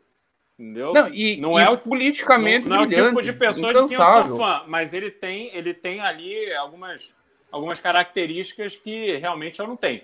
Agora, vamos. vamos deixa, deixa só, só para completar o raciocínio. Deixa eu tá, completar esse raciocínio sobre o Zé. Quando eu vejo o Zé tentando botar a culpa na terceira via, me acende o sinal vermelho.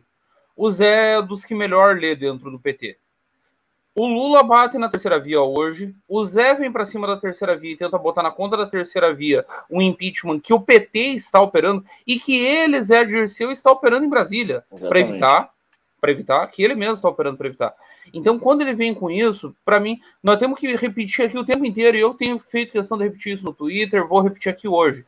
Se não há impeachment hoje, não é o Lira, não é o Lira. O responsável é Luiz Inácio Lula da Silva o responsável é o Partido dos Trabalhadores que está sabotando e que quer empurrar com a barriga até o ano que vem. Não interessa se 600 mil mortes virem 800 mil, não interessa se a gasolina for a 20 o litro, foda-se o brasileiro, morram de fome, comam um osso, mas elejam São Luís Inácio Lula da Silva o ano que vem. É só isso que interessa para o PT nesse momento. Se, se, o brasileiro tiver que tomar no cu e todo mundo ficar na merda, o PT não está nem aí. Eles estão deixando isso muito claro. Deixaram isso claro no dia 12 e seguem deixando isso claro.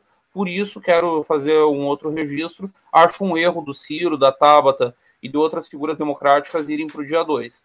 Estão dando, dando a mão para bandido. Estão dando mão para gente que quer manter o Bolsonaro no poder. É exatamente isso, cara. O, o, impeachment ele tinha grande chance de começar a sair do, do papel no dia 12. No dia 12. E aí tá a grande massa da terceira via que não quis sair. É, porque a gente viu lá, lá na, no caminhão de som foi a militância. Boa parte da militância do MBL tinha um, uma partezinha ali que era a militância do PDT, tinha uma, uma galera de esquerda ali que era bem diminuta. Então, cadê? Por que, que essas pessoas não foram para as ruas? Tá entendendo? Agora, vai deixar para manifestar com, com, o PT no dia 2? Não dá para imaginar, para conceber que o PT, tendo o jogo ganho, assim, tendo o Bolsonaro fazendo exatamente aquilo que eles precisam para o Lula ser reeleito em 2022, que eles vão operar para derrubar o, o, Bolsonaro. É meio é. ingênuo pensar isso. Não, eu vou deixar só uma, uma reflexão aqui, pessoal. É, ontem, a Petrobras anunciou 9% de aumento no preço do diesel. Primeiro aumento em 60 dias. Vejam o método de não mexer no preço do diesel às vésperas do 7 de setembro, esperar as coisas acalmarem para fazer um repasse de, de preço para o diesel. É, é, é, de uma canalice, assim, é um negócio, cara, inacreditável. Mas vamos lá. Bom, Mas vê se ele consegue se ele consegue mobilizar os caminhoneiros de novo, igual ele fez da última não, vez. Não, esquece, pô. Mas agora, agora ele está apostando que não dá mais tempo do impeachment, que o PT vai embarrear e ele vai apostar nesse Viu? Gente, ele não, ele não mobilizou o caminhoneiro no dia 7 de setembro. O, vamos falar a verdade. Ele mobilizou duas ou três transportadoras e mais a turma do Sérgio Reis, que tem transportadora envolvida também. Ele não mobilizou ah, caminhoneiro nenhum. Pega onde é que o Chorão tava. A ProSoja, isso. Foi, foram coisas bem específicas. Não, mas teve, o, apedre... o, o Besouro, teve apedrejamento véspera... de caminhoneiro nas, nas rodovias, os caminhoneiros não aderiram. Foi um não, negócio de, de gueto.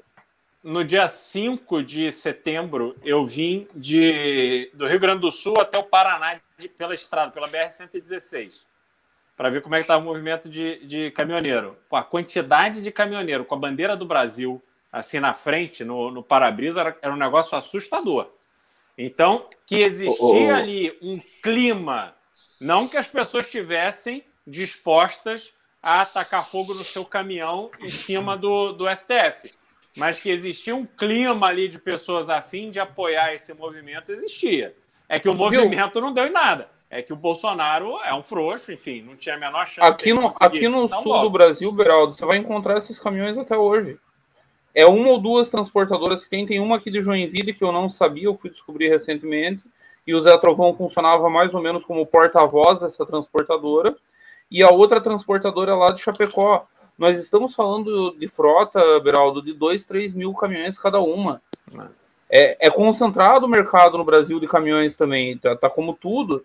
Por, por isso que eu digo, caminhoneiros ele não mobilizou, ele mobilizou duas, três transportadoras aqui no sul, e daí a ProSoja, a turma do, do. Não, sim, até porque nenhum caminhoneiro vai ficar parado em Brasília, onde quer que seja, sem receber por um dia.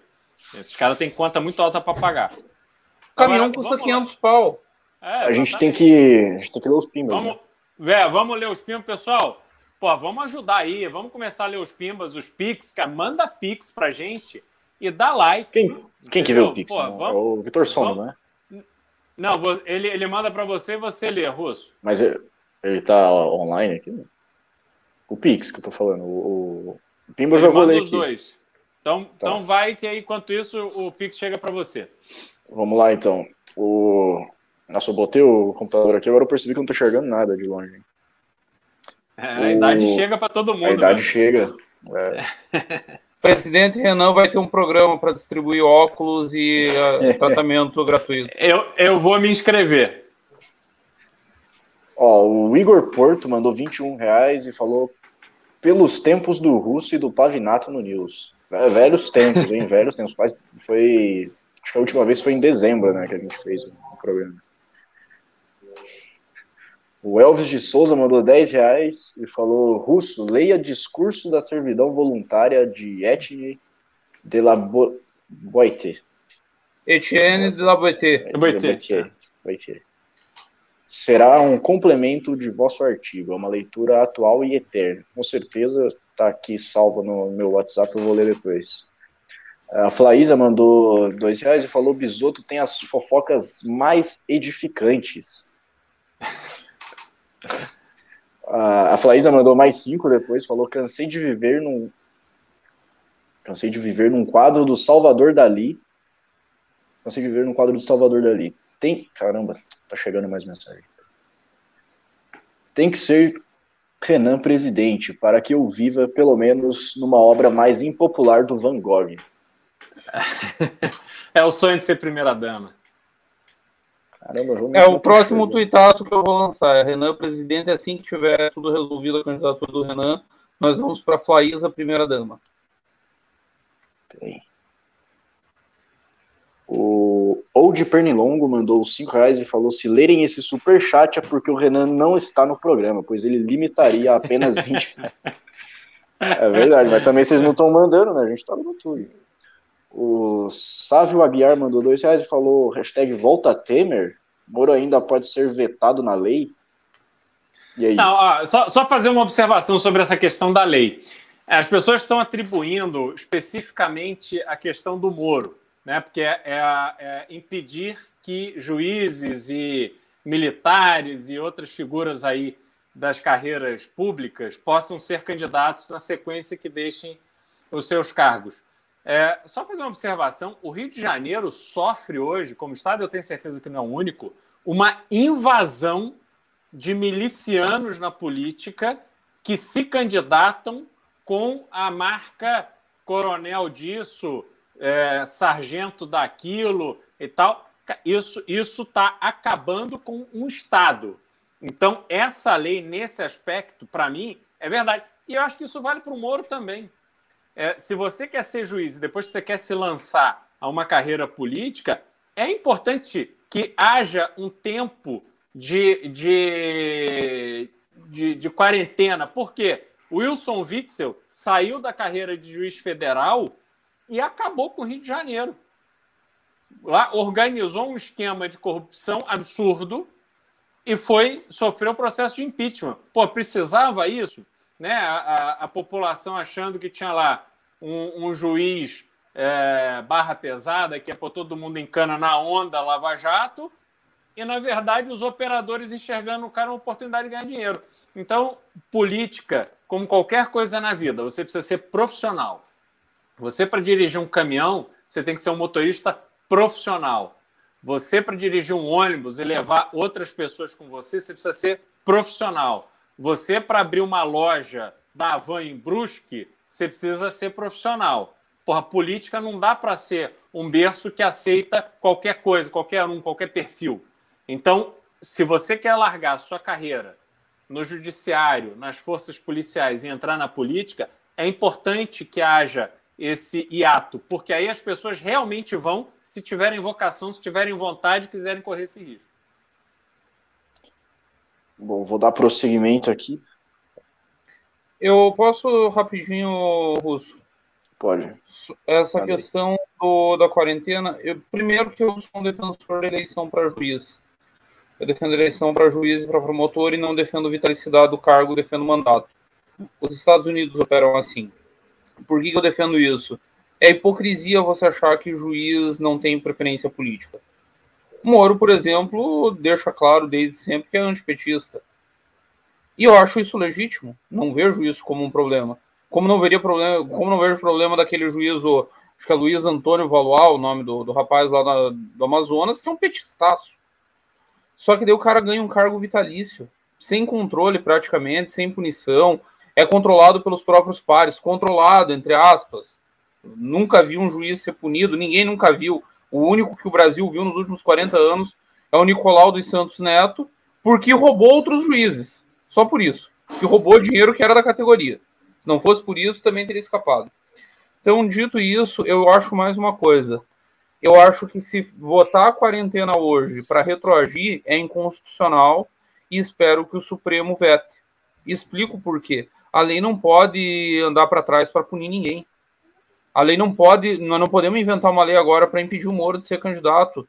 Quando ele saiu, não havia lei, não havia essa perspectiva. Não dá, nem para ele, nem para ninguém, nem para os policiais. Mas sou a favor de votar sim, agora. Do jeito que está no Brasil, só quarentena evita esse tipo. Evita Gabriel Monteiro, evita delegado da Cunha, evita uma tropa de picareta vagabundo que usa o cargo e a farda para se promover. É, eu, eu ouvi esses dias, só trazendo uma informaçãozinha aqui, não sei, quero ver se vocês acham prudente. É, quando o Moro foi é, na, chamado para ir para o governo Bolsonaro, ele conversou muito com os conselheiros dele, né, com, com a equipe, e um dos conselhos que deram para ele foi ele sair para o Senado naquela época. Porque ele saía para o Senado, pegava o mandato, depois era indicado para o ministério, ficava com no, no, no, governo. Se tivesse aquele atrito, aquele problema, ele podia sair tranquilamente, que ele estava com foro, não tinha, não tinha risco nenhum. Então, e aí, como é que vocês avaliam essa, essa ideia aí que vocês acham Teria que ele perdeu a chance? Um, um projeto muito mais inteligente do que ele fez. Do ponto de vista pessoal dele. Acho. Politicamente, infinitamente mais inteligente, nem comparação. Teria se blindado e estaria com mandato. Exatamente. Bom, vou lá. É... Cadê? João Antônio Razaboni Garcia mandou cinco reais e falou: Eu pagaria para participar de uma live sem censuras do MBL do Bisotão sobre a Lava Jato. Não é... falo mais sobre isso. A gente, se vocês soubessem, é, é como é que é? se o povo não souber como são feitas as salsichas e o que o Bisoto fala sobre a Lava Jato, eles vão dormir muito melhor. O Flávio Schmeil mandou 5 dólares. Falou: hoje, melhor chance do Brasil é o Moro. Renan 2022 é sonho. O que vocês têm contra o Moro? É, vamos ajudar ou a saída é Guarulhos com dólar 6, 7 paus. Ah, o... ah, não, é, não é contra o. Estão desacreditando do Renan é. 2022 é. é isso. Eu não, acho não, isso é, muito auspicioso. Quando os haters surgem, quando os haters surgem, é sinal de que a candidatura está crescendo. Renan está crescendo, muita gente batendo. É, tem, tem até o final falando, do ano nós passamos o Moro nas pesquisas. É, até o final do ano o Renan vai estar na frente do Moro nas se pesquisas. Tem gente, se tem gente falando da candidatura é porque ela existe. É. Vamos lá. É... Tiago Cardoso mandou 20, falou pimbinha para pagar uma carteira de Malboro vermelho. Aí, aí Meu amigo, mandou... 20, 20 reais não tá pagando o charuto cubano que o Bisoto começa as lives fumando. O, Thiago Cardoso mandou mais 20 depois falou pimbinha para pagar o óculos do russo. E eu vou aceitar, cara. Eu realmente fiquei preocupado agora que eu não tô enxergando direito. Bom, acho que não tem mais nada. Acho que é isso mesmo. E os Pix? O pessoal o Pix, mandou eles Pix, falou, não é não, mandaram Pix aqui, mandaram, não sei a quantidade, mas não mandaram mensagem. Mandou só o Pix mesmo. Aí entrou mais um pimba aqui, peraí. O Thiago, só Thiago, mandou 10 reais e falou: sou pagante mensal, pimbeiro e pixeiro. Por que a transparência do MBL é tão opaca? É a terceira, vi... é a terceira vez que peço prestação de contas da manifestação e nada. Gostaria de uma planilha com nota fiscal provando os pagamentos. É, bom, vamos lá. Isso... Primeiro, MBL não é um órgão público. Né? É. O MBL, você, não as é são feitas são feitas de forma espontânea. As pessoas que foram na Paulista viram para onde foi o dinheiro e quem se deu o trabalho de sair de casa, participar e se empenhar nos adesivaços, que a gente fez inúmeros, não só em São Paulo, fizemos em Santo André, fizemos no litoral, no Rio. Meu amigo, você está achando que a vida é mole? Não é mole, não. A gente levanta a bunda da cadeira e dá o nosso sangue, o nosso suor, as nossas lágrimas para poder fazer esse movimento acontecer. Então, o Rio de Janeiro, o Kim e o Renan foram para lá de carro. Foram Belo Horizonte é a mesma inteira, coisa. Foram para Belo Horizonte. Então, assim, não tem moleza aqui, não. Não tem ninguém. É, está achando que estão pegando o dinheiro para fazer? Não estão, não, meu amigo. Agora, as coisas têm. A, a, gente tem que se comportar naquilo que a gente realmente é. O, o, o movimento Brasil Livre, ele. Vocês sabem disso, a gente trata aqui com a maior franqueza a gente opera dentro daquilo que a gente se propõe a fazer. Não tem ninguém contando conversa fiada aqui, não. O, o Vitor Sono tá online aí, porque o, falaram aqui, Wesley. Wesley falou que mandou mensagem no Pix lá, hein? O Vitor Sono tá. Cadê? Deixa eu chamar ele aqui. Vamos falando aí. Tá. Mas, enfim, é... Só para concluir esse negócio do Moro, na verdade é o seguinte: é, o que a gente tem que analisar aqui são as possibilidades reais. É, hoje eu não vejo o Moro não só tendo uma atitude de candidato, e aí, óbvio, a gente está um ano de eleição, pouco mais de um ano de eleição, e essa eleição, ela, muita coisa vai acontecer até lá. Mas para pessoas que não estão dentro do universo político, estão no partido, quer dizer, nem estão no partido, porque o Moro não é filiado, mas que tem ali a princípio a base do Podemos, que é um partido pequeno. E o Podemos, só fazer uma observação, o que o Podemos precisa é de um puxador de voto para eleger bancada na Câmara Federal para passar a cláusula de barreira. Também não quer dizer que o Podemos está ali apostando todas as fichas e está acreditando que o Moro vai se eleger. Mas mesmo que o Moro não se eleja, para o Podemos vai ser maravilhoso ter o Moro ali na cabeça de chapa porque muita gente vai votar na legenda, muita gente vai votar nos candidatos a deputado federal do Podemos, e aí a chance do Podemos ter o mínimo de 10 é, deputados federais na próxima legislatura é enorme. Então tem todo um jogo de interesse. Não é também. O Moro não está lidando com puritanos, ele chega no, no Álvaro Dias ali, que está só pensando no bem do Brasil e do Moro. Não é isso, não. Não estou aqui colocando em dúvida que ele quer o bem do Brasil, que ele quer o bem do Moro. Só estou dizendo que não é só isso, não. Então, o Moro, para ter uma candidatura viável, ele precisa começar a trabalhar as alianças. E aí, que alianças ele vai fazer? Os maiores partidos hoje do Brasil são PT, esquece, está fora, é, DEM e PSL. Ele vai conversar com o Bivar e com a CM Neto? Ele vai lá para o Rio conversar com o Vaguinho, que é prefeito lá da Baixada? ele vai amarrar esse apoio? Não me parece que é o caso. Opa. Ele vai operar aqui com Milton Leite, que é do DEM e que, em tese, vai ser uma figura protagonista nesse novo partido em São Paulo, mas que está totalmente ligado ali ao Dória, Rodrigo Garcia, etc.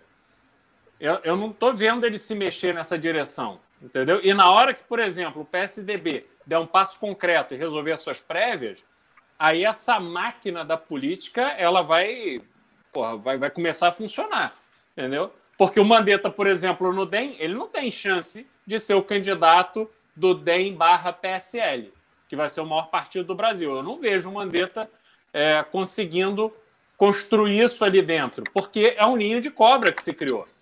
Enfim, é a minha, minha avaliação. Oh. Russo, manda ver. O Vitor Sono fez jus ao nome e estava dormindo, porque tem seis piques aqui.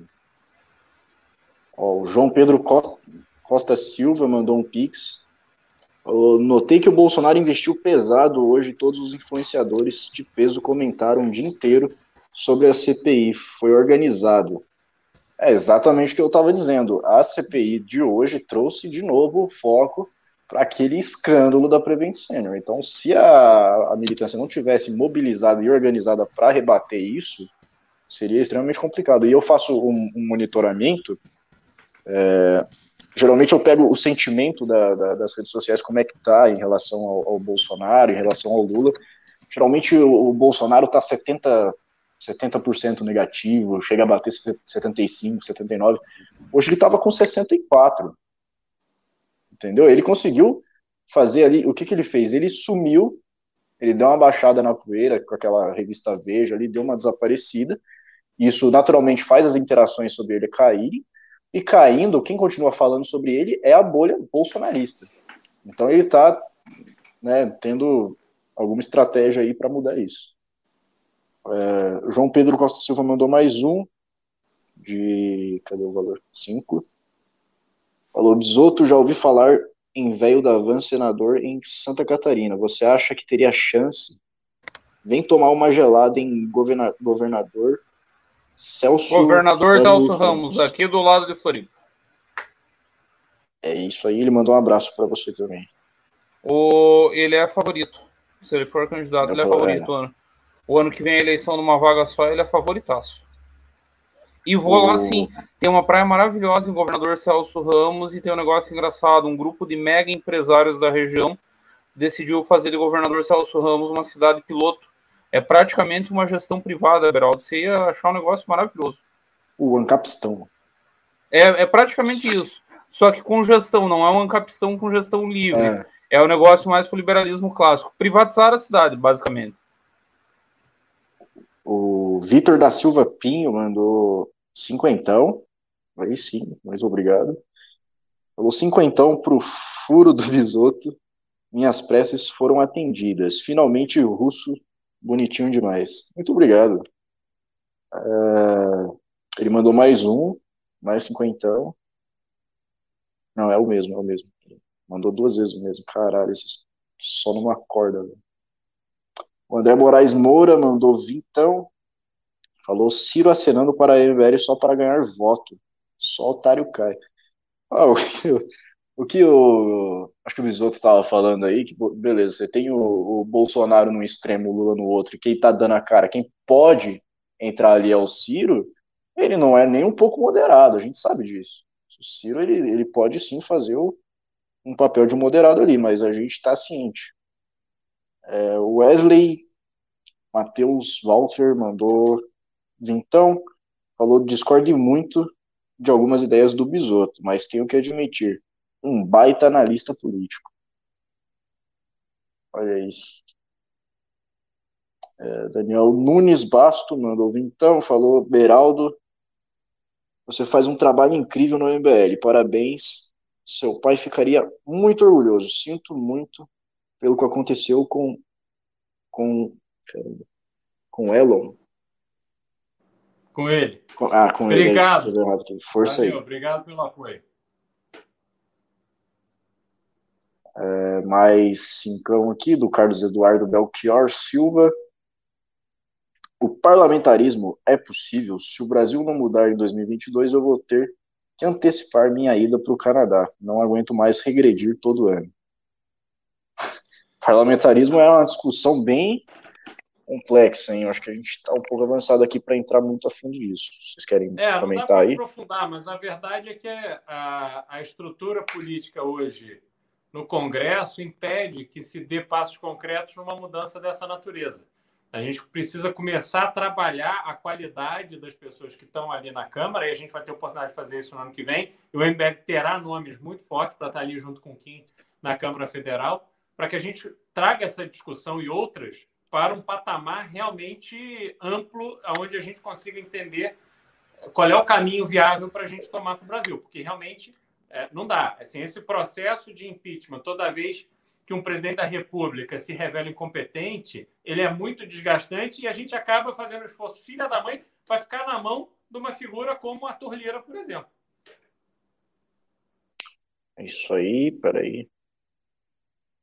Deixa eu ler aqui. Gabriel Nogueira mandou dezão e falou: saiu pesquisa Data Poder hoje e gostaria que vocês comentassem. Bom, eu não cheguei a ver essa pesquisa, vocês viram? Não vi eu os números, vi. deixa eu dar uma olhadinha aqui se eu acho rápido, só para não deixar passar. Mas vou, acho que era bom a gente comentar amanhã, porque a gente vai Isso. É, melhor. É, vai, a bateria tá acabando aqui. Para frente.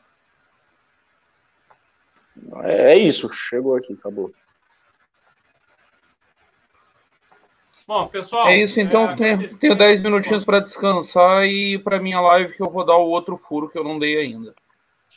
Porra, você tá, você tá ficando acostumado a dar o furo, meu irmão. Tem que ter cuidado. Entendeu? Não pode Beraldo, você tem. Não. Você fala isso por experiência, por estudo? Como é que é? Por observação. Eu amanhã as pessoas vão estar cobrando você dar o furo de novo. Entendeu? Agora, vamos lá. Bom, o que você faz com o teu furo também é problema seu, eu não tenho nada a ver com isso, assim. Com todo, com todo, com todo carinho e respeito. Agora, pessoal, muitíssimo obrigado pela audiência, todo mundo que ajudou. É, essa minha colocação assim muito veemente em relação à postura é, austera do MBL com as doações que são recebidas é porque realmente assim a gente não pode misturar as coisas. O MBL é uma, é uma, uma entidade que recebe doações espontâneas, assim como você doa é, né? Você pode doar para instituições de caridade, enfim, para onde você quiser, para a gente realizar um trabalho político. Então, este trabalho, a gente tem funcionários, a gente tem escritório, tem conta de luz, tem o cafezinho, tem um monte de coisas, né? Tem, tem muita coisa que a gente faz e conversas que são que acontecem onde as pessoas precisam se deslocar, precisam estar juntos e tal, e isso tudo é, custa dinheiro, né? É, o IBL não chegou ontem aqui, o IBL tem anos de história e a gente está trabalhando para que essa história é, se consolide, se fortaleça ao longo dos próximos anos. E todos nós estamos aqui com essa dedicação, é, acreditando nisso, acreditando que através do movimento a gente realmente vai é, mudar os rumos do Brasil, a gente vai conseguir ter uma voz ativa para não deixar que os absurdos aconteçam. Porque o que aconteceu com a eleição do Bolsonaro em 2018 pode voltar a acontecer, mas a gente precisa ter força para impedir que uma vez eleita uma pessoa que se revela incapaz, que essa pessoa incapaz comece a tomar decisões como está tomando agora o Jair Bolsonaro, enfim, desde 2019, e que nos jogue nessa situação de par internacional, de combustível a R$ reais, de inflação fora do controle e tantos outros absurdos que a gente vem vivendo, desemprego, enfim, essa confusão toda que a gente está vivendo. Tá? Então, esse é o nosso papel. Eu me dou aqui de fato. É, eu não Hoje eu estou aqui 100% dedicado ao MBL sem receber um centavo. Estou me dedicando aqui, abrindo mão de tempo para estar com a minha família, com meus filhos, etc., para me dedicar a esse movimento. Por quê? Porque eu acredito que, primeiro, não dá para o Brasil continuar do jeito que está. E segundo, o MBL é o, o, o, o organismo hoje capaz de se encorpar nessa força cada vez maior para não só mudar os rumos do Brasil para aquilo que eu acredito, para a direita liberal de verdade, para pessoas que vão ter ali transparência nas suas convicções e nos seus princípios e que vão atuar em linha com essas convicções e que a gente considera, conseguirá impedir que, uma vez estando figuras que são é, é, incapazes ou que estejam num contraponto nosso no, na, na, liderança, não só do governo federal, mas também dos governos estaduais, que a gente terá força para impedir que os absurdos aconteçam. E a gente está evoluindo a cada dia nisso. Então, peço o apoio de todos vocês, continuem apoiando, continuem acreditando na gente. A gente está aqui, o nosso projeto é extremamente sério, um projeto de longo prazo, e a gente vai transformar o Brasil num lugar melhor, eu tenho convicção disso. Pisotão, Russo, para se despedir. Boa noite, galera. Corram lá pro meu Instagram. Em 10 minutinhos vou estar fazendo a live dando o furo que eu não dei aqui. Um já saiu aqui, o outro sai lá. Valeu, galera. Prazer imenso, prazer te conhecer, Russo. Vamos trocar ideia. Prazer, prazer. Pega, Vamos, pega vamos meu sim. zap lá no, no grupo e me chama. Vou pegar, vou pegar. Quem, quem tá assistindo aí pode também me seguir aqui no, no arroba que tá aqui embaixo. É, lá no, no meu perfil no Twitter ou no Instagram vocês vão encontrar fácil o artigo que eu publiquei, se quiser dar uma lida.